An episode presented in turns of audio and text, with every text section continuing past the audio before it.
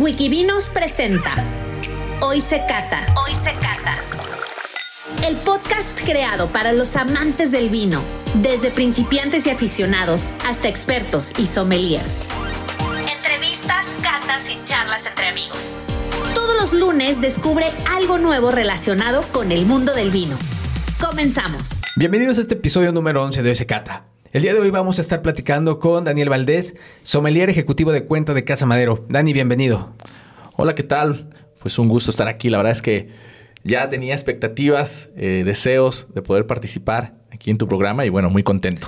Oye, pero pues como dices, eh, de repente lo planeamos, lo planeamos y no se da. Y mira, ya por fin se pudo dar. Y qué mejor que el día de hoy nos estés platicando un poquito acerca pues de ti, de tu trayectoria y obviamente pues de, de, Casa Madero, ¿no? Y el vino que el día de hoy vamos a estar probando que nos trajiste es este vino, que es una botella completamente negra con el año de 1597, selección de barricas. Que ahorita digo, no me platiques más, en su momento nos platicarás a detalle sobre este vino. Pero bueno, para las personas que a lo mejor tengan esta expectativa, este vino no es tan sencillo de conseguir. Digo, la verdad es que es, una edición, pues, no tan comercial, no tan fácil. Y en un momento más, Dani nos estará platicando. Oye, Dani, pues, siempre que, que tengo algún invitado, me interesa mucho arrancar estas pláticas, pues, con su historia. O sea, ¿cómo es que llegas a ser sommelier? Porque muchas veces, a veces ni lo planeas, ¿no? A mí me pasó, yo no, nunca en la vida pensé o planeé ser sommelier. Entonces, me gustaría que nos platicaras y le platicaras a las personas que nos escuchan cuál fue este, estos momentos importantes o esta parte que te llevan a convertirte en sommelier? Pues así como te pasó a ti, creo que nos sucede a la, mayoría de los que nos dedicamos a esto, al tema del vino. Y todo inició precisamente con un deseo de estudiar gastronomía, ¿no? Tengo que platicarles que para, la, para todo el tema de escolar siempre fue un matadito. Siempre sacaba 10 en todas las calificaciones desde primaria, secundaria, prepa. Y me veía estudiando una ingeniería o mecatrónica. Pero cuando veía el folleto de los que se graduaban o los que estudiaban todos así con lentes, peinado Benito Juárez, dice, no me, no me hallaba ya, ¿no? Entonces, la verdad es que decía, ¿qué me voy a dedicar? y mis papás siempre eh, trabajaban, yo tenía que hacer la, la, comida y decía, bueno, pues no se me quema el arroz, no se me quema el agua, entonces cocinaba y decidí estudiar gastronomía. Y cuando llego a gastronomía, me gusta, eh, no sé, la cocina italiana y digo, ah, esto voy a hacer, ¿no? Chef especialista en cocina italiana. De pronto el mukimono, ¿no? la escultura en fruta, era malísimo, pero decía, acá hay, acá billete, los eventos y todo. dije, eso voy a dedicar. Pero cuando llego a la clase de enología, no entiendo nada. Era así como que era lo primero que no solamente podía memorizar, sino que tenía que analizar y eso fue lo que me atrapó. Para mí hubiera sido muy sencillo memorizar eh, una respuesta como filoxera, Bordeaux, ¿no? en términos generales, pero cuando empiezas a, leer, eh, comienzas precisamente a indagar sobre por qué el, el, terroir, por qué el clima, por qué la uva te da como resultados estos aromas y dices, pero si no se le, puso mango, ¿por qué huele a mango este vino? ¿no? Entonces todo eso me atrapó y gracias a Dios terminando la universidad a la semana mi primer trabajo dedicado como asesor del tema de vinos, ¿no? Y solo con la parte de, pues, de una materia de enología. Y de ahí en el trabajo estuve trabajando eh, tres años para una empresa de venta de vinos. Comienzo el diplomado precisamente. Después eh, una certificación y hace ocho años tuve la fortuna de entrar precisamente a Casa Madero. Precisamente hace dos semanas cumplimos ocho años ya en la empresa. Inicié como embajador de marca, después como sommelier junior, después como sommelier ejecutivo y ahora como ejecutivo de cuenta. Y es algo que tú lo sabes, en esto nunca se termina de aprender. Cada vez aprendes algo nuevo. Oye, entonces, realmente tú caes en este tema de, de convertirte en sommelier por algo que descubriste en la universidad, obviamente está un poco así enfocado, bueno, un poquito relacionado, relacionado con esta parte de la carrera. Y así es como llegas, ¿no? Así es como, o sea, entonces tendrás que, ¿cuánto tiempo? ¿Ocho años como sommelier? ¿Diez años? ¿Cuánto como sommelier, ocho, tres, once. Once, años. Once, casi doce. Pues ya es todo, ya es toda una larga, larga trayectoria, ¿no? Más de una década, pues dedicado a este tema del vino. Oye, y yo tengo una duda. El haber estudiado a ti gastronomía, el haber estudiado y estar en contacto, pues obviamente, pues con todo tipo de aromas, ¿sí te ayuda? O sea, sí es un plus, o sea, que, que a lo mejor alguien como dices, como un ingeniero, como yo, que no está o, nunca, tuvo una formación, pues en contacto con aromas, con alimentos, si hay, si tú sientes que eso para ti te pudo haber ayudado a la hora de tratar de identificar aromas en el vino? Pues Sí, en gran parte, pero también te ayuda mucho, por ejemplo, en mi área de trabajo, que precisamente el organizar las cenas maridajes, las catas, el dialogar con los chefs para ver qué tipo de alimento, qué tipo de ingredientes van a llevar cada uno de los tiempos en, una cena, creo que sí te ayuda a tener ese conocimiento, ¿no? De, de las preparaciones, de las cocciones, de los tipos de salsas, para poder, de cierto modo, hablar el idioma que tienen los chefs, ¿no?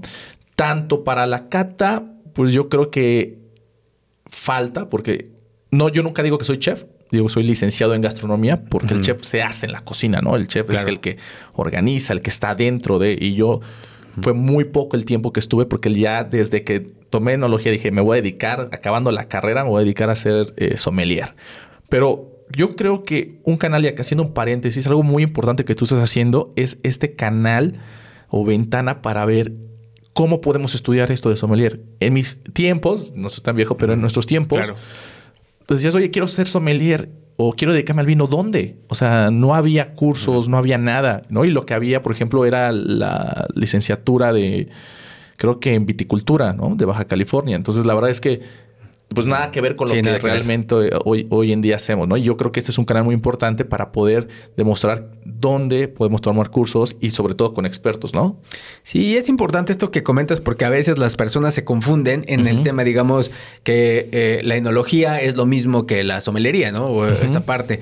Y creo que, bueno, ahorita por si alguien está escuchando, que, hacer esa pequeña diferenciación. El enólogo es el que hace el vino, es el, pues, responsable ¿no? de toda esta parte de producir el vino. Y el sommelier no nada más sabe de vino. El sommelier pues también le entra pues, a las cervezas, a los destilados. Y su chamba básicamente es generar pues estas experiencias, recomendaciones y servirlo, ¿no? Servicio eh, en base a todo lo que tiene que ver pues con, con este tema de la hospitalidad obviamente, pues como dices, ¿no? Creo que a mí en lo personal, o sea, esto te lo, platico así, porque yo no tengo esa formación de la cocina, o sea, de repente yo sí le batallo en encontrar maridajes o en encontrar algunas cosas, porque pues es algo que no estoy familiarizado. Claro. Y siempre he visto que las personas que se dedican a la gastronomía y aparte son sommeliers o se dedican al tema del vino, pues hacen, generan con más facilidad grandes experiencias y grandes cosas.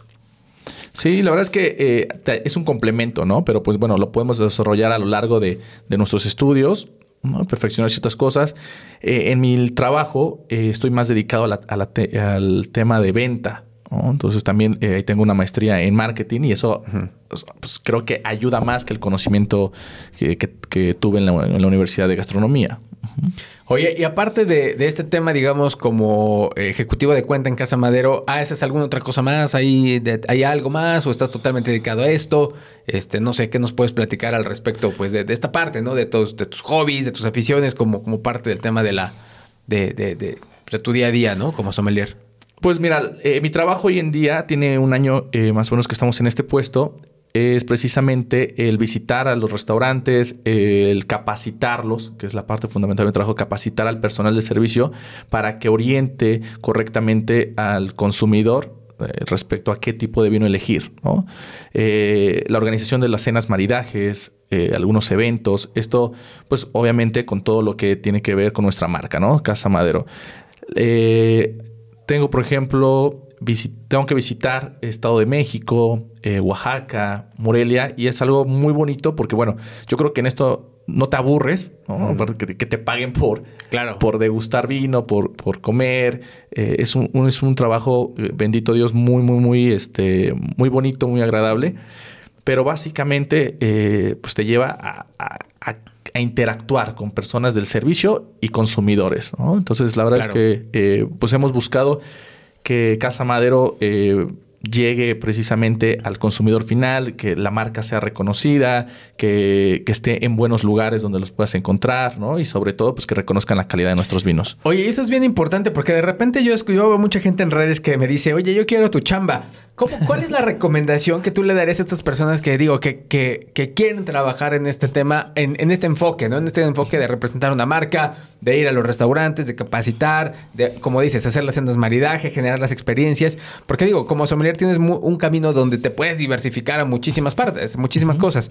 ¿Cuál sería tu recomendación, digamos, para seguir tus pasos, ¿no? Para quien diga, ah, pues yo quiero, la verdad, dice, yo quiero trabajar para Casa Madero, para alguna gran vinícola, este, una, una, gran bodega y dedicarme a esto, ¿no? O sea, ¿cuáles son estas partes buenas que tú correspondes, que lo, a lo mejor lo no tan bueno, este, estos puntos que, pudieras darle a la gente como una orientación? Porque seguramente habrá gente que nos está escuchando y que se quiera dedicar eh, a este tipo, digamos, de actividades.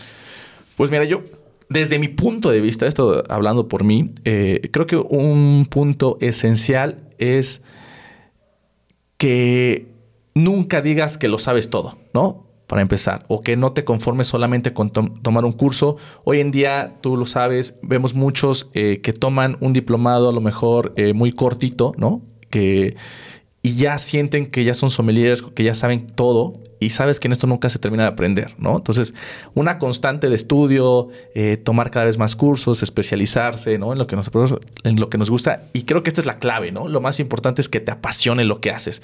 Que siempre que, que vas a algún lugar, platiques como si te los platicaras al espejo, como si te lo platicaras para ti. Y compartir esta pasión creo que es lo, más importante.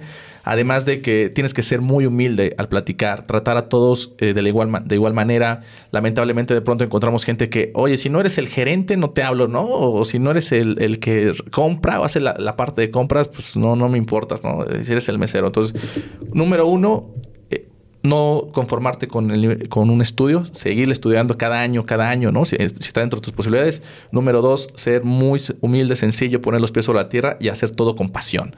Claro, creo que eso también es importante, ¿no? Lo que acabas de platicar. A veces, digo, a mí me pasó. Yo cuando tomé mi primer diplomado en vinos pensé que ya lo sabía todo. Y la realidad es que el diplomado en vinos es una pequeña, es un escalón de, un, de una escalera infinita, ¿no? Por así decirlo. termina. Y creo que en la vida no se va nunca vas a llegar a esa parte de decir, no, ya lo sé todo. Y, aunque pudieras, como tú lo mencionaste, el ser sommelier no solamente es el vino, ¿no? De pronto dices, ya, el vino ya chole y, te pasas a la cerveza, ¿no? Claro. Y de pronto te vas al té o de pronto te vas a algún destilado y puedes tener una embarrita de todos los destilados, pero después dices, quiero enfocarme al mezcal y me voy a volver especialista en mezcal. Entonces, la verdad es que es muy padre esto. Y empiezas, ¿no? Nuevamente eh, en este cuento de nunca acabar. Oye, pues ahora platícanos un poquito acerca de, Casa Madero, de la bodega. Creo que esta parte también es importante para, para, pues, saber qué onda, ¿no? Que, ¿Cuáles son esos puntos importantes que tenemos que saber como, como consumidores sobre Casa Madero? Pues mira, Casa Madero eh, es una empresa que nace desde 1597. Es la bodega más antigua de toda América y orgullosamente mexicana. Esto es algo que mucha gente desconoce, ¿no? Que tenemos la fortuna, el honor de que en México se encuentre la bodega vitivinícola más antigua de todo el continente, que ni Chile, ni Argentina, ni Estados Unidos pueda presumir que la tenemos y está precisamente ubicada en Parras, Coahuila en el norte. Oye, paréntesis. ¿Y cómo llega, cómo llega esta parte? ¿Cuál es esta parte de la historia en la cual pues obviamente pues llegan, llega eh, la vid. La vid, ¿no? Exactamente, a, México y a hacerla la más pues, antigua. En, la parte histórica, pues, pues, debemos recordar que en el segundo viaje de Cristóbal Colón, en 1493, traen los primeros vinos procedentes de España. Posterior a, la conquista, en 1524, llega la primer vid y se planta precisamente, pues, según los, algunos registros históricos, aquí en Puebla. Después se empieza a expander gracias al tema de las misiones y fue un conquistador, don Lorenzo García, que llega precisamente al norte y en específico al Valle de Parras. Le ponen así porque cuando llega van en busca de oro, plata, y no encuentran nada de eso, pero sí encuentran vides silvestres. Y al ver vides silvestres dicen, bueno, si acá hay vides, podemos sembrar la vitis vinífera y plantan vitis vinífera. Es así como se le empieza a llamar el Valle de Parras. Todo esto sucede en 1597. Dos años antes había ya una prohibición por el rey Felipe II, que fue en 1595, por lo cual para hacerse acreedores de, las tierras y de producción de vinos exclusivamente para la celebración de la misa, pues se tenía que solicitar un permiso. Este permiso se le conocía como el libro de las Mercedes. Hoy en día, estos fragmentos de este libro, que todavía en unos pueblitos se escucha esa palabra con su merced, que significa con su permiso. Estos fragmentos se encuentran representados en la mayoría de nuestras etiquetas de Casa Madero. Son unas líneas en manuscrito que, son fragmentos muy elegantes, muy bonitos. Y este documento, pues precisamente hace válido pues, la antigüedad de Hacienda San Lorenzo, ¿no? En un inicio se llamaba así, 1597. Después la bodega se vende, se compra, se vende, se compra. Pasó por 10 dueños. Y en 1893, el abuelo de Francisco y Madero, don Evaristo Madero, compra la bodega y le cambia el nombre de Hacienda San Lorenzo a Casa Madero. Es por eso que se llama Casa Madero, pertenece a la familia Madero. Hoy en día la quinta generación. Daniel y Brandon son dos hermanos, eh, dueños y propietarios de Casa Madero. Oye, qué interesante historia. Entonces, este, este, bueno, este, este, este año que tenemos aquí en la, en la, botella, en la botella que hoy nos traes, pues es por eso, ¿no? Representa esta parte. Es, es como la conmemoración. Este vino que te trajimos, la verdad es que eh, es un vino muy especial, es nuestro vino top, es nuestro vino emblemático. Es una edición que, como lo mencionaste en un inicio, no es tan, bueno, mejor dicho, no es comercial, ¿no? porque está destinada exclusivamente para restaurantes icónicos. ¿Qué quiero decir con restaurantes icónicos? Restaurantes que tienen algún chef emblemático o reconocido por estado. ¿Sí me explico?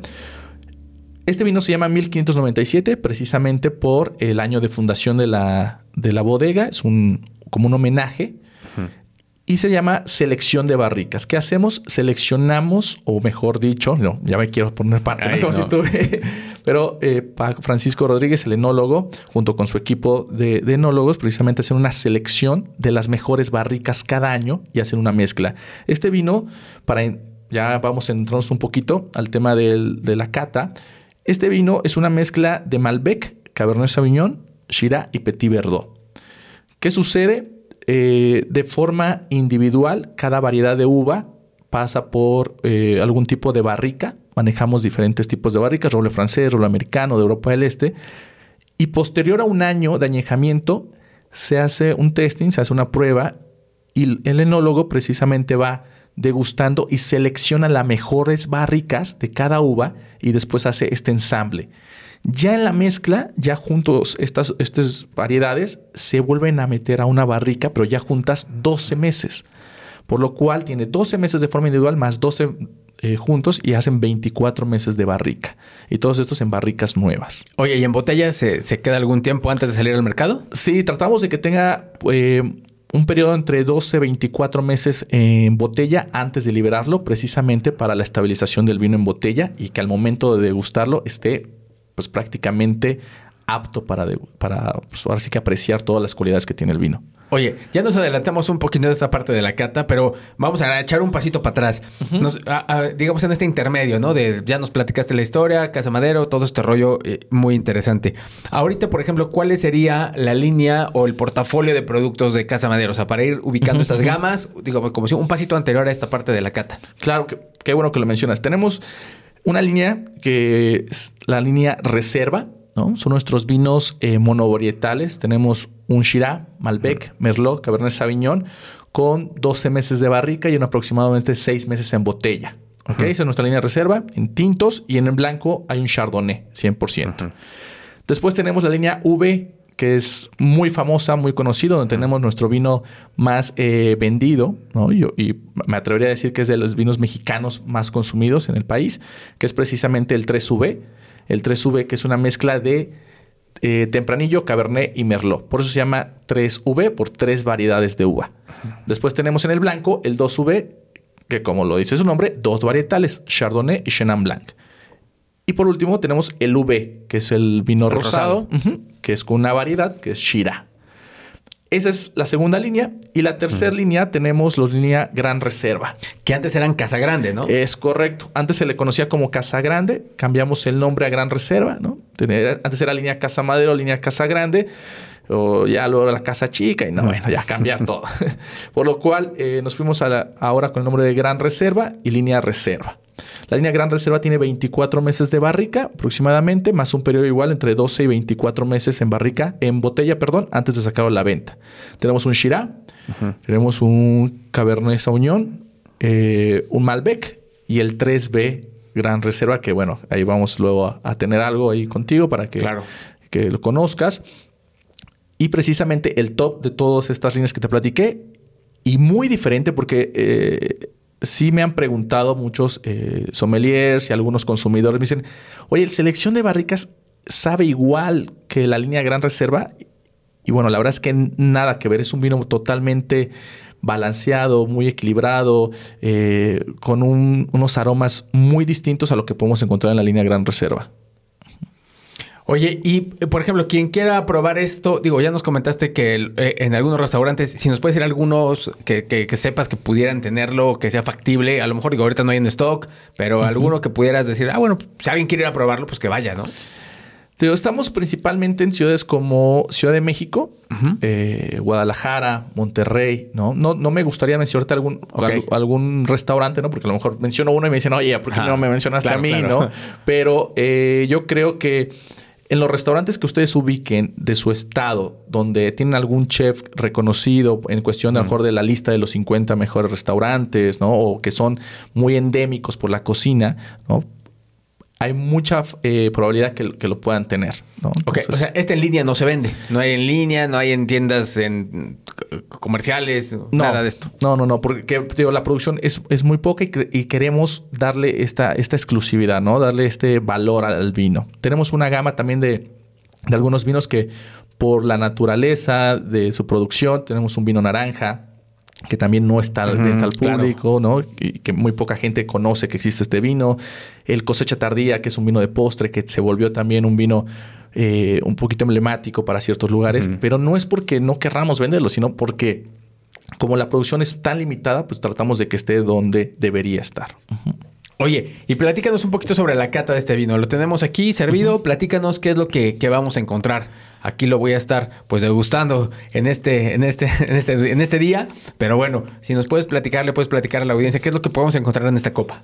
Pues bueno, primeramente quiero que observes este color. Eh, el color es algo que me gusta mucho eh, y porque te conozco, llevamos tiempo de amistad tú y yo.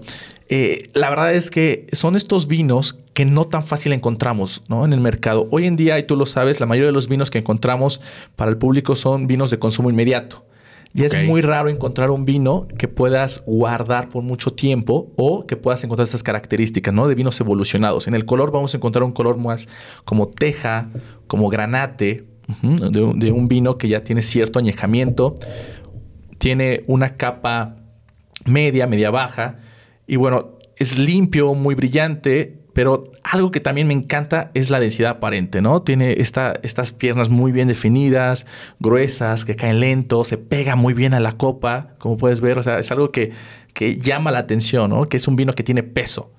Y si lo llevamos a nariz, llévalo, puedes encontrar que es un, es un vino muy sano, no tiene ningún defecto, lo oxigenamos. Este vino, pues sí, le recomendamos precisamente eh, airearlo, ¿no? O trasvasarlo.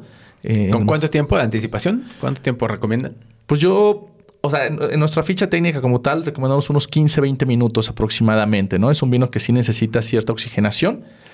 Y también, bueno, dependiendo en qué año, ¿no? Lo vayan a consumir, ¿no? Pero el que si lo encuentran ahorita que está añada, que es 2016 precisamente. Sí, y en este caso ahorita en las copas que tenemos, digo, seguramente han visto los videos, todo lo que hacemos, usamos las copas terribles, las, las Magnum. Seguramente también nos ayudan mucho a poder... reducir un poquito esos tiempos. Exactamente, a poder eh, tener ahí una, una correcta oxigenación. Pero adelante, estamos percibiendo. ¿Qué, qué, qué nos puedes platicar de esta nariz?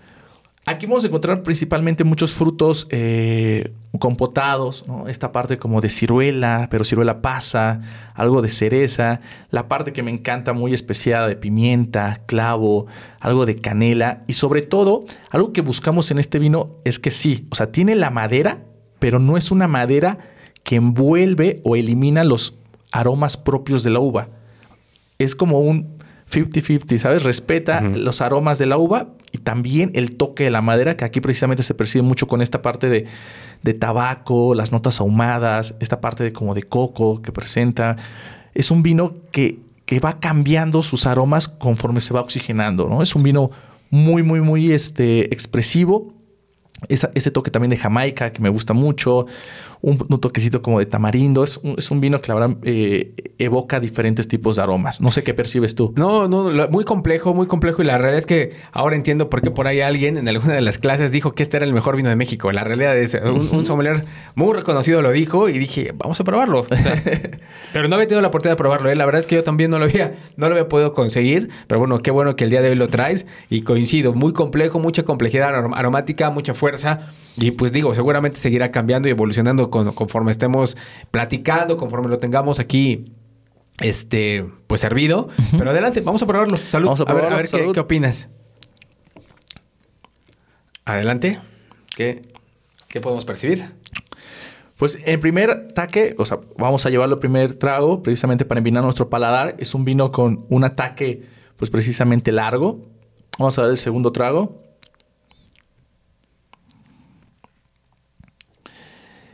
Algo que me gusta mucho de este vino es que es un vino eh, con un ataque, como lo mencioné, amplio, pero es un vino seco.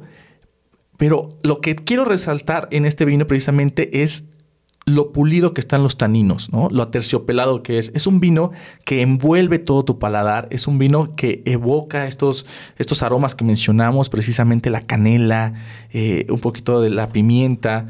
Es un vino que permanece en boca con un, un buen nivel de acidez. El alcohol está presente, pero muy bien integrado. Este vino, quiero que me digas, o sea, tú, tu punto de vista, ¿cuántas caudalías permanece o cuánto, ya los que ya conocen un poquito de la terminología del vino, cuántos segundos permanece en boca después de que lo pasas? Pues mira, yo sigo, yo, yo di el trago cuando lo, dimos y todavía tengo esa sensación. Yo creo que es un final súper largo, no, no sé, 6, 7, 7 segundos en, en, boca. Y como dices, este vino se siente fuerte, poderoso, pero al final muy, muy, eh, muy pulido, ¿no? Y yo creo que todavía puede aguantar más tiempo, ¿no? O sea, este, digo, todavía nos puede aguantar otros 10 años en la sin botella. Y, y, sin broncas vamos a poder seguir, va a seguir evolucionando, cambiando. Y, y, digo, ahorita está muy bien, pero pues a lo mejor se valdrá la pena probarlo en unos 5 añitos más, ¿no? Algo que me gustaría comentar y, que mucha gente desconoce o se imagina es que un vino gran reserva o un vino de más guarda va a ser más fuerte que un vino joven. ¿No? Y es todo lo contrario. El tiempo lo que ayuda precisamente a los vinos que están destinados a guardar, no todos los vinos, eh, lo sabemos muy bien, tienen a evolucionar bien, pero los vinos que tienen esta tendencia precisamente, y es la palabra que me gusta eh, mencionar, es que se educan. El tanino se pule, se educa, es muy agradable. En boca se sienten, algunos sommeliers dicen que es como meloso, un tanino dulce, que no precisamente se refiere al sabor, sino se refiere a la textura. Sí te ataca las encías, la parte lateral, pero muy agradable, Entonces yo creo que es un vino muy diferente a, cualquier otro vino mexicano que he tenido la oportunidad de degustar. Es un vino que también sale de, la línea Gran Reserva. O sea, no, no, crean que es un vino como, ah, pues ha de ser un, Gran Reserva con diferente botella, porque hasta la botella es muy diferente. Pero es un vino muy complejo, equilibrado, eh, con una presencia en boca que, que te incita a seguir probando otra copa de este vino. Oye, ¿y este, este vino con qué, con qué sugieres? O más bien, ¿qué maridajes han hecho ustedes en sus experiencias? Que dices, güey, o sea, está fregón, quedó así, brutal el maridaje. Algo que hayan hecho y que hayan probado y que hayas dicho, ahora sí me rifé.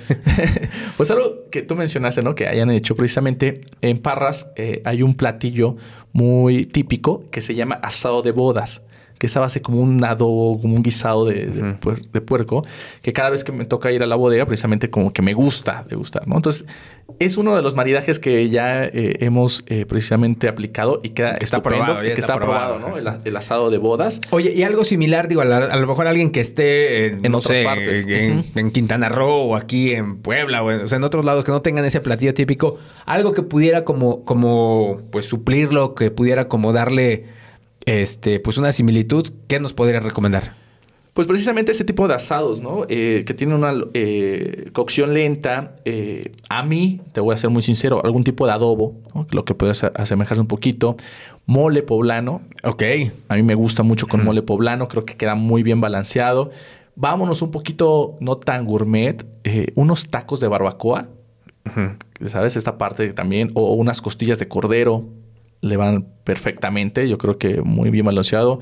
Eh, lechón, unos taquitos de lechón. Oye, y para quien no coma carne, ¿qué, opciones podríamos tener? Digo, eso te lo pregunto a ti porque pues eres, eres de gastronomía. Pero soy amante de la carne. eres, eres, eres aquí, eh, tienes este, este, este background, ¿no? De, de, tema de la comida. Digo, a ver, a ver si se te ocurre algo que ahorita puedes decir algo así como para la gente que se puede echar su, su, su, vino con, con algo similar.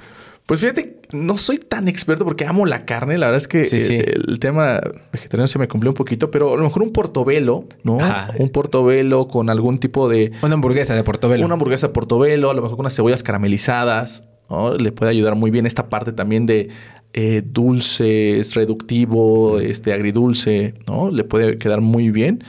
Eh, un risotto, ¿no? Eh, especiado o con trufas, la verdad que Ah, ándale. que Sí, para sí, darle sí. ese toquito un poquito más este, amplio, ¿no? De sabores, le iría muy bien. Pues mira, pues ya, ya tienes aquí algunas. La ya, ya rescaté, dimos, que que sí estudié gastronomía. Aquí ya algunas ideas, algunas ideas que te agarramos aquí en curva con esa pregunta. Pero es que bueno, digo, la verdad es que no, no toda la gente que nos escucha come, come, come carne. Eso también me he dado cuenta, ¿no? Que de repente dicen, oye, es que los maridajes, pues ajá, y si no como carne, pues sí, ok. No, y o, algo que o- o también- algo no tan gourmet, ¿no? Porque de repente, eso, muy bien. Que- híjole, te brincas a, la- a cosas de, pues a ver, Sí. un pato laqueado aquí de. Sí, no, y eso es lo que también yo creo que es algo importante reconocer que no los, que los maridajes no tienen que ser algo, ¿no? Si luego me dicen, no, es que con caviar o con foie gras, digo, pues, todos los días no comemos eso y algunos ¿no? ni comemos eso, ¿no?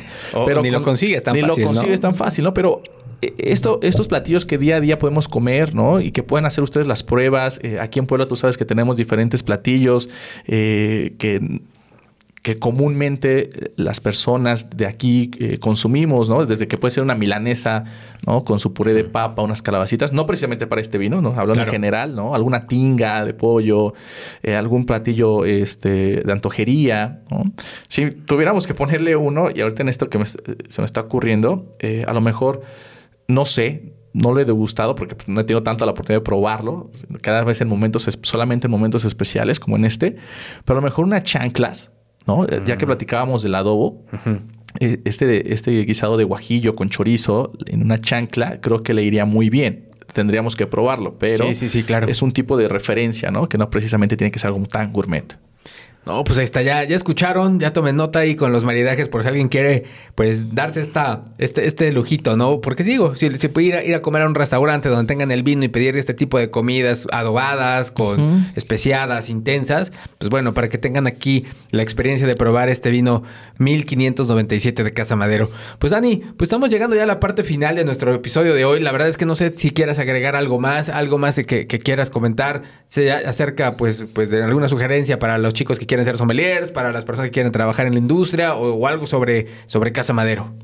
Pues miren, desde consejo mío, la verdad es que es algo que me apasiona mucho, eh, disfruto mucho mi trabajo. Si alguien quiere dedicarse a esto, yo veo un canal de oportunidad muy, muy grande. Eh, hay una tendencia, tú lo sabes, Cristian, en, en cuestión del consumo de vino, en la cuestión de educación, en la cuestión de producción de vino mexicano. Si les apasiona, eh, la verdad es que es algo que van a disfrutar día a día, algo que también, y tú los comentas siempre también en, tus eh, videos, en tus publicidades, es precisamente el tomarlo todo con medida, ¿no? Muchos confunden que creen que todo el tiempo te la pasas tomando, ¿no? Que, que solo eh, vas a degustar y que vas a probar muchos vinos. Y no es así. Yo creo que uno de los consejos que podemos dar es que cuando nos dedicamos a esto también es todo con moderación, como haces hincapié siempre, eh, que lo disfrutemos. Es mucho estudio y lo sabes. Es mucho de aprender, de leer, de memorizar, de, de analizar básicamente. Entonces la recomendación es es un canal muy bonito de oportunidad. A mis alumnos siempre les pregunto al inicio, ¿no? ¿Quién de ustedes tiene un dentista en su casa? ¿no? Y varios levantan la mano. ¿Quién tiene un doctor? Levanta la mano. ¿Quién tiene un abogado en casa? ¿no? Y levanta la mano. Y cuando le digo, ¿quién tiene un sommelier en casa? Nadie levanta la mano. ¿no? Entonces, esto es algo, es un canal de oportunidad muy bonito, muy apasionado. Y pues que no se cierren, que degusten muchos vinos, ¿no? Que, que sigan los cursos, que, que aprendan más cada día, que consuman vino mexicano, ¿no? que es, un- es, eh, apoyar claro. al mercado mexicano. Yo creo que no debe haber competencia entre las bodegas mexicanas. Todos sumamos, todos aportamos, eh, todos estamos eh, desarrollando y creciendo. Que consuman vino mexicano y si es de Casa Madero, pues mucho mejor. ¿no? Pues mucho mejor. pues ahí está, ahí estuvo. Muchas gracias, Dani, pues por, por, la, por haber asistido a la invitación, por, por la, esta plática en domingo, que hoy estamos grabando en un día, Sí. este, en dominguito que de andamos. descanso, en día de con descanso, pijama, pero bueno, pero aquí estamos. es lo que te digo, es complicado complicado encontrar tus tiempos, toda tu, agenda es difícil. Pero bueno, qué bueno que se dio la, por fin se dio la plática y que bueno, obviamente estamos también probando un buen, domingo, en diciembre, en diciembre, temporada alta. Pero bueno, aquí andamos con todo, con, todo gusto y siete de la mañana, siete de la mañana, desvelados, pero con toda la actitud probando, desayunando 1597. pues eh, esto, esto, esto ha sido el episodio del día de hoy. Seguramente, pues eh, tendremos mayor, mayor, o sea, más pláticas hablando de otras, otra, otras etiquetas de Casa Madero. Y pues no se lo pierdan. Síganos, síganos, escuchen los podcasts, los episodios anteriores. Y bueno, nos estamos viendo en el, en el siguiente episodio. Muchas gracias, Dani. No, muchas gracias a ustedes, gracias a ti y pues esperamos vernos pronto. Hasta luego, pasen buena tarde. Hoy se cata es traído a ti por wikivinos.com, la plataforma online para aprender todo sobre vinos. Queremos escucharte. Síguenos en Instagram, arroba wikivinos, y difundamos juntos la cultura del vino en México.